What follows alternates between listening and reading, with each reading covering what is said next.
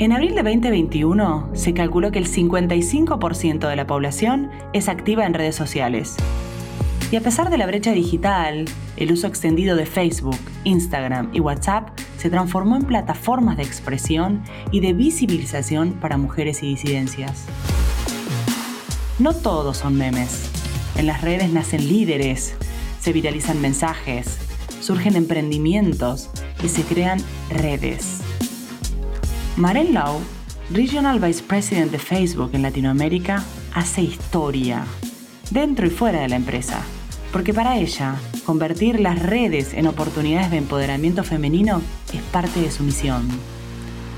Porque cada mujer es un agente de cambio.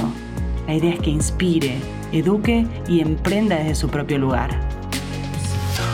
Te damos la bienvenida a Be One of a Kind, el podcast de Globant en el que buscamos inspirar y enriquecer la mirada sobre temas de diversidad e inclusión. Ideamos este espacio para alcanzar un propósito mayor, hackear las desigualdades y hacer del mundo un lugar mejor. Mi nombre es Patricia Pomies, soy Chief Operating Officer de Globant y te invito a escuchar estas conversaciones con referentes mundiales que han recorrido trayectorias y ámbitos diferentes. En cada episodio vamos a reflexionar sobre temas claves para lograr una verdadera transformación. En este capítulo vamos a conversar con Maren Lau sobre su historia personal y cómo las redes sociales impactan y pueden generar transformaciones sociales en torno a la equidad de género. Hola Maren, ¿cómo estás? Hola Patricia, ¿qué tal? Un placer estar aquí contigo hoy. Muchísimas gracias por este espacio. Vamos a tomarnos un ratito para inspirar a las personas que nos estén escuchando, inspirar y generar espacios de, crecimiento profesional y personal.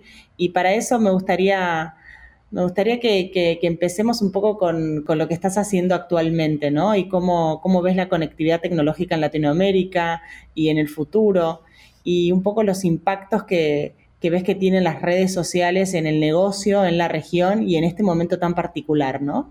Yo lidero Facebook Inc. para América Latina. Eso quiere decir Facebook, Instagram, eh, Messenger, WhatsApp y las plataformas de Facebook. Y para nosotros, eh, América Latina es desde la oficina en Miami, eh, por toda la, la, región, hasta, hasta nuestra oficina en Buenos Aires. Entonces, los mercados tienen avances diferentes y relaciones diferentes en cada mercado, pero lo que sí es cierto es que en América Latina cuando empezó esta pandemia que todavía estamos viviendo, arrancó una transformación y una aceleración digital por lado de las personas y su uso, su uso de, de, plataformas tecnológicas y digitales y también como consecuencia, como respuesta, los negocios. Entonces, en este año y pico que llevamos, la región ha experimentado un boom, un salto tremendo en lo que es eh, el tiempo de las plataformas y lo que es muy interesante, el foco en el comercio digital y el uso para comprar, eh, no solo para conectar con personas, sino conectar con empresas para las compras digitales. América Latina era una región que, que venía más atrasada, digamos, no venía tan acelerada como Europa, Estados Unidos, Asia, y el salto ha sido muy interesante ver como, tanto como usuario como persona de negocios, ¿no? Qué, interesante en este momento, ¿no? De, de, quiebre. Vos eh, actualmente sos, bueno, sos la líder de, de esta, bueno, de una de las empresas tecnológicas más grandes de, del mundo y más disruptivas, ¿no? ¿Qué sentís vos desde tu rol de liderazgo que, tuviste que cambiar o cuáles fueron los challenges que, tomaste en este último tiempo como líder? ¿Y, qué crees que un líder hoy tiene que tener como para poder enfrentar todos estos cambios? Creo que los líderes tienen que encontrar sus propios estilos. Cada líder tiene un estilo que, eh, que también es muy personal y que se viene construyendo a largo del tiempo. Entonces, para mí, en mi caso particular, eh, mi estilo de liderazgo viene desde hace bastante tiempo, quizás cuando eh, estudié en la universidad, ¿no? Yo estudié en Harvard, en, en, Cambridge, Massachusetts, y mi carrera ahí no era negocios, eran estudios sociales, teoría política, economía, historia, sociología, etc. Y es interesante porque mis colegas en esa carrera, pues la mayoría, si no todos, em, salieron a estudiar, a, ser em, abogados de defensa pública, ¿no? lo cívico, periodistas, eh, todo lo que es el, sector público en ese sentido, los derechos humanos y, y, las libertades civiles. Y yo opté por el lado del sector privado. Eh, creo que fui, fui la única, ¿no? La, la, capitalista, pero realmente porque yo creo que las empresas privadas tienen una responsabilidad y tienen una influencia y un poder para poder hacer un impacto muy grande en nuestro mundo y en nuestra sociedad. Yo realmente creo eso. Y de ahí, pues arranqué una carrera en, en New York por 10 años trabajando en agencias, etcétera. Eh, en el 2007 llegué a Argentina, me mudé a Buenos Aires y empecé a trabajar en tecnología. Y ese fue como el boom digital. Sí, empecé a trabajar y, algunos años después llegaron eh, los apps. Empecé con, eh, como socia de, un startup y, arranqué formando los equipos de Twitter, de Waze, etcétera, en la región. Y lo que me llamó la atención mucho de, un Twitter, de un Spotify, etcétera, era esta misión que, tienen de, dar voz, de dar acceso. Y ahora en mi rol actual es algo que veo y que aprecio mucho en Facebook. Facebook tiene una misión que es empoderar a los individuos y a las empresas a conectarse y a crear comunidad. Y yo creo en eso. Em, son plataformas que dan voz, que dan acceso, que dan poder eh, a individuos que históricamente quizás nunca tenían ese acceso. Entonces, estoy en una empresa donde la misión de la empresa va mucho con mis propios valores. Y eso me ayuda a salir con mi propio estilo de liderazgo que definitivamente en la pandemia em, tuvo que enfocarse sí o sí en las personas. ¿no? El well-being, eh, cómo están las personas. Y eso eh, es con la misión de conectar a las personas que tiene Facebook. También surge o se potencia durante la pandemia mi liderazgo, que es asegurar que nuestros empleados en la región se sienten conectados, que no se sienten solos, que hay transparencia, que hay más comunicación que nunca, que se sienten eh, como, uh, bueno, un sentimiento de belonging, de, bienestar y que de pertenencia. Y he enfocado mucho en eso en este último año. Pero como sabes, Patricia, cuando trabajas en una empresa que se trata de personas y las personas están creando tus productos y tus servicios, son todo, es, son lo más importante. Sí, claramente. Nosotros en Globant eh, siempre decimos que, nuestra organización y todo lo que hacemos está en función de nuestros Glovers, ¿no? De que, son eh, toda nuestra familia de, de Glovers que, están en más de 17 países en este momento. Y la verdad que coincido con lo que vos decís, que este último año particularmente eh, nos, ha, nos ha provocado a los líderes poder tener esa, generar o desarrollar aún más profundamente eh, la empatía con, situaciones en las cuales tal vez en otro momento no hubiese sido, ¿no? Esto es la empatía con, aquellos que están trabajando desde sus casas, tal vez en lugares incómodos, eh, con que han perdido familiares, la empatía con aquellas personas que, que tienen eh, a sus hijos en su casa y están teniendo que sostener esa creatividad de la cual nosotros hablamos, siendo empresas innovadoras y disruptivas, y, esa creatividad de encontrarla en espacios tal vez sumamente incómodos, donde tenés que estar acompañando a tus hijos en las clases. Eh, creo que, generar esa empatía que decís vos y, esa, y esa sensación de belonging ha sido uno de los principales ejes también para para mí coincido con vos en, que parte del liderazgo de estas últimas épocas tiene mucho que ver con eso. Hablabas bastante acerca de, Facebook como herramienta que empodera a individuos, ¿no? Y ustedes tienen un programa muy eh, súper interesante que es Ella hace historia. ¿Podés contarnos un poco de ese programa que me parece sumamente interesante? Sí, Ella hace historia es un programa muy linda, a mí me encanta. Em, parte de la necesidad de que em, las mujeres emprendedoras necesitan acceso, acceso a entrenamientos, a networking, etcétera. Entonces, eso es para microemprendedoras o para pymes, ¿no? Que ya llevamos creo que cuatro años en América Latina con este programa enfocado en ellas. Y lo que hace es eso, capacitarlas en herramientas digitales para potenciar sus propios negocios. Porque nosotros sabemos que, especialmente en América Latina, los pymes forman la espina dorsal de, eh, de nuestras economías. Entonces, el éxito de mujeres microemprendedoras, emprendedoras, es fundamental para que todos tengamos éxito en nuestros países, ¿sí? El año pasado, lo que fue muy importante es que, probablemente lo sabes, pero las mujeres fueron las más impactadas, las mujeres dueñas de negocios fueron las más impactadas durante la pandemia. ¿Por qué? Por algunas razones, porque muchas veces las mujeres tienen empresas en categorías de servicio, la peluquería, ¿no? la panadería, etcétera, que fueron los primeros en cerrar durante la pandemia. Y dos, porque aún existe, existen barreras a la inclusión financiera de la mujer, ¿sí? Como emprendedora. Entonces, nosotros adaptamos ella esa historia para incluir más entrenamiento en inclusión financiera, herramientas financieras, también para apoyarles durante eh, estos momentos. Qué interesante, qué lindo que, tengan un programa que puntualmente enfoque en eso, ¿no? Eh, voy a tomar una cita. Vos eh, dijiste en, una de tus entrevistas que la equidad de género favorece la economía.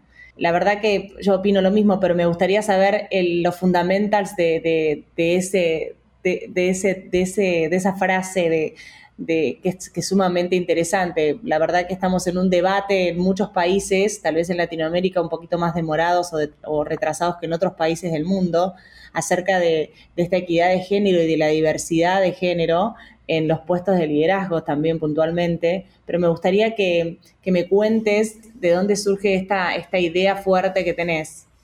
Mira, creo que la equidad de género, tanto como la equidad por lo general de grupos subrepresentados es fundamental. Yo creo que estamos en un punto de inflexión muy importante, que es que em, las empresas que no tienen equidad, diversidad e inclusión como core en su corazón, en la misión y los valores, ya no van a tener tanto éxito como las empresas que sí lo tienen bien claro. Em, yo creo en eso, Facebook también eh, cree mucho en eso. Em, por eso recién lanzamos una, serie documental se llama Facebook Latam Season, que se trata justamente de este tema, de cómo podemos provocar e invitar a la industria eh, a, caminar este camino hacia la, equidad.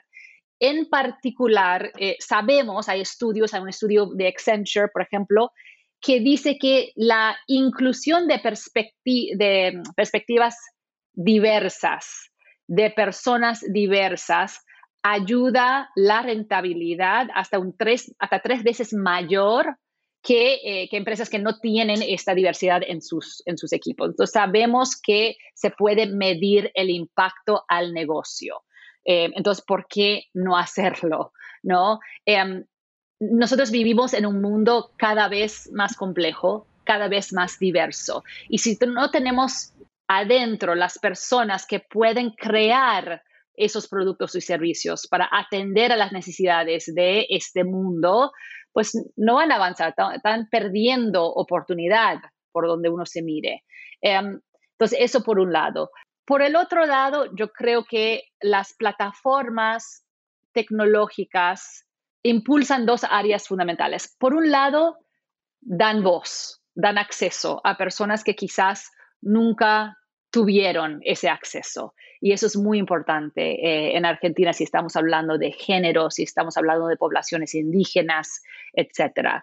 Eh, es un acceso democrático, un acceso gratis, ¿no? O sea, antes de las plataformas tenía que montar una fachada, una tienda física, ¿sí?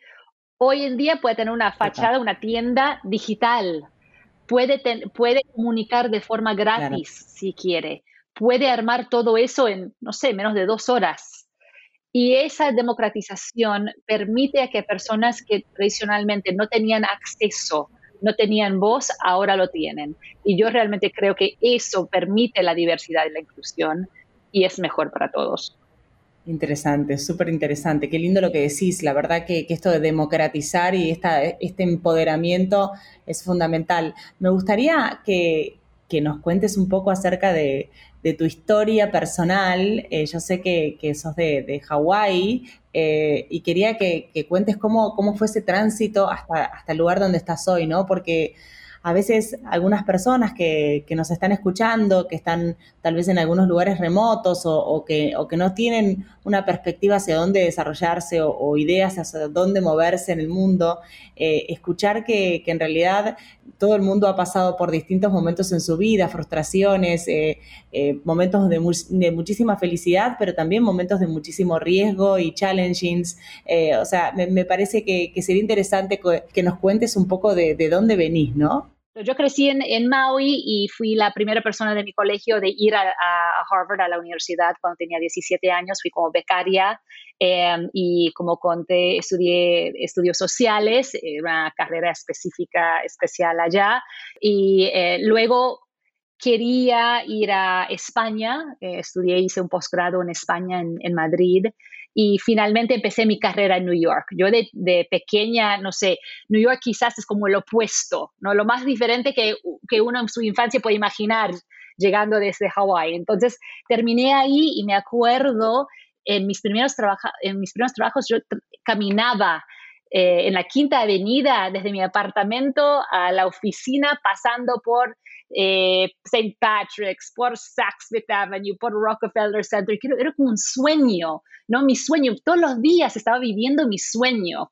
Era una cosa increíble. Eh, no ganaba nada, era una, una pobre, no ganaba nada. Ni podría tomar el metro a veces porque era demasiado caro pagar el metro, pero no importaba, estaba viviendo mi sueño, ¿no? Y pasando algunos años, eh, me me promovieron bastante rápido a, los 25 años. Em, me, promovieron a Managing Director de una agencia, una agencia en New York, eh, estilo, no estilo Mad Men, pero ya lo puedes imaginar, ¿no? Eso ya, un título como Managing Director era, era un puesto muy alto en su momento y yo era muy joven para eso. El otro punto que quiero destacar es cuando llegué a Argentina en 2007. Eh, llegué eh, porque me casé con un argentino que conocí en, mi programa de MBA y, cuando nos casamos decidimos llegar a Buenos Aires. Entonces vine por el amor, dejé toda mi carrera, estaba en una carrera corporativa en American Express en ese momento, en un, rol global, me iba muy bien y tuve que empezar de cero. No había así puestos globales acá en, bueno, en Buenos Aires y tiré todo por la ventana, empecé desde cero. Y eso fue muy duro, muy duro para mí, para una mujer que quiere, que, que, que, que se enfoca mucho en su carrera. Pero, pero me permitió abrir otras puertas y construir y experimentar. Y a raíz de eso me transformé en consultora para pymes en tecnología y de ahí entré como socia en, una, en, uno de mis, uno de mis clientes y de ahí me construí desde el 2007 una carrera en tecnología. Entonces, ahí la lección para mí es, em, a, veces, a veces hay curvas y, está bien y está totalmente ok eh, no hacer lo que todos están haciendo crear tu propio camino, ¿no? Eh, y, decir sí a veces. a veces uno piensa que uno está parada y realmente es porque abren otras puertas, pero uno tiene que buscar esas puertas y estar abierta a la posibilidad. Eso es muy importante. Bueno, y eso también te permitió y, tuvimos la suerte de, tenerte en Buenos Aires, ¿no? Y de que también puedas haber transformado el ecosistema emprendedor y de tecnología en Buenos Aires y, desde ese lugar también para la región. Así que brindo por esos cambios, esas curvas que tuviste también. Creo que, que la escena del reloj es una escena que, primero es una escena para una película que casi todas hemos vivido, si no ha sido con el reloj, ha sido tal vez con algunas otras cuestiones. Eh, a mí me pasó puntualmente cuando, cuando fui mamá y me reincorporé en la oficina y encontrar que en la oficina no había espacios adecuados para, para que una mamá pueda, pueda eh, dar de mamar a su bebé y entonces armamos los lactarios y la verdad que, son como pequeñas compuertas evolutivas, le llamo yo, en, las organizaciones donde despiertan eh, en algunos líderes, puntualmente las líderes mujeres con mayor responsabilidad, el tema de, abrir camino hacia, para que otras mujeres puedan puedan sentirse más cómodas, más contenidas y puedan desarrollarse. Pero creo que, en este camino estamos. Para cerrar, nada, quería que eh, que me cuentes un poco quiénes fueron aquellas mujeres que te han inspirado en la vida o que te inspiran y a ver si nos puedes dejar algunos, algunos títulos o algunas eh, películas o algunos libros que, hayas leído que te hayan impactado. Creo que, bueno, primero en, mi vida personal, mi bisabuela eh, china, ella vino, eh, si bien tengo varias generaciones en Hawái, ella vino también de, de otra rama, ¿no? Vino a de China a, a Hawái. Em, y, ella como chiquita se vistió de varón para poder ir a educarse en ese momento. Imagínense lo que, lo que era que las mujeres no se podían, no, no tenían acceso a educación. Y ella, me, por su ejemplo, me enseñó mucho lo que es valorar eh, la educación en sí, sino también esas oportunidades, lo que uno está dispuesto a hacer para tener oportunidades realmente eh, para una misma. Eh, el, valor que, lo da una misma, eso me pareció muy importante. después sí, he tenido mujeres en mi, en mi carrera, yo creo que muy importante, he tenido jefas que me han dado aprendizajes de, cómo tratar a las personas, de cómo tratar a la gente, a los equipos, con, eh, con dignidad, ¿sí? Con, con, empatía, como mencionaste. Y también eh, he tenido hombres jefes también que me han enseñado. Eh, yo pidiendo ayuda y, ellos enseñándome en American Express. Tuve un jefe que yo, le dije, quiero salir de acá un año pudiendo, pudiendo negociar con mis clientes más grandes. Y él tomaba sus lunch breaks, sus almuerzos, para sentar conmigo y armar conmigo negociaciones y así eh, trabajar juntos en eso. Eh, entonces, eh, valoro mucho esos momentos que, tuve de mis propios jefes en, la carrera. En cuanto a, no sé, películas y, todo eso, bueno, la escritora Maya Angelou es una mujer negra americana eh, es una poeta, es escritora, ella, eh, o sea, su, su, literatura es lo más, realmente lo recomiendo. Tiene mucho, yo, a mí me encanta un libro que se llama Wouldn't Take Nothing for My Journey Now. Son como ensayos bien simples, pero muy impactantes de su vida y ella tiene una filosofía que, que, me apoya mucho. Em, y últimamente, Em, estoy, eh, estoy leyendo mucho sobre antirracismo, ¿no? Por aquí, eh, ahora estoy viviendo en, Brasil, entonces aquí en Brasil sobre la, historia que tiene Brasil con la, población eh, negra y la historia de esclavitud. Em, y también en Estados Unidos. Entonces, yo creo que em, tomo de, forma intencional el tiempo de educarme sobre estos, estos momentos y estos asuntos que creo que más que nunca tenemos como líderes, como seres humanos, entender lo que está pasando en nuestro mundo. Em, y ahí, yo, es interesante porque yo me considero una persona abierta y que, y que ha aprendido en el pasado y hay mucho más que obviamente no sé y que estoy continuamente aprendiendo de estos temas. Que hablen los datos. Las compañías con diversidad de género en sus equipos ejecutivos son un 25% más propensas a tener mejores rendimientos financieros por encima de sus competidores en la misma industria. Ese mismo número sube a 35% cuando se aplica a diversidad racial y étnica. Estos equipos con talentos diversos son más innovadores.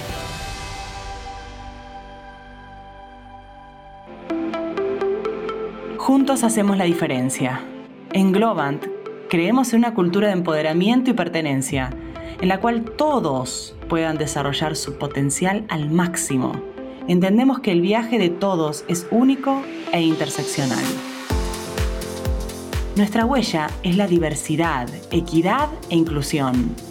Por eso desarrollamos un programa donde celebramos el factor multicultural, para que todos puedan desarrollar su potencial aportando su creatividad e innovación. Llegamos al final de este episodio de Be One of a Kind. Si quieres saber más sobre este podcast, nuestro trabajo y nuestras iniciativas Be Kind de diversidad e inclusión, podés ingresar a globan.com.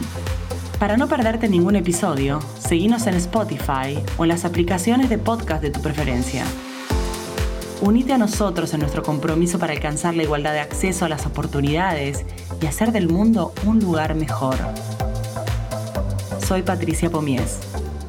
Hasta la próxima.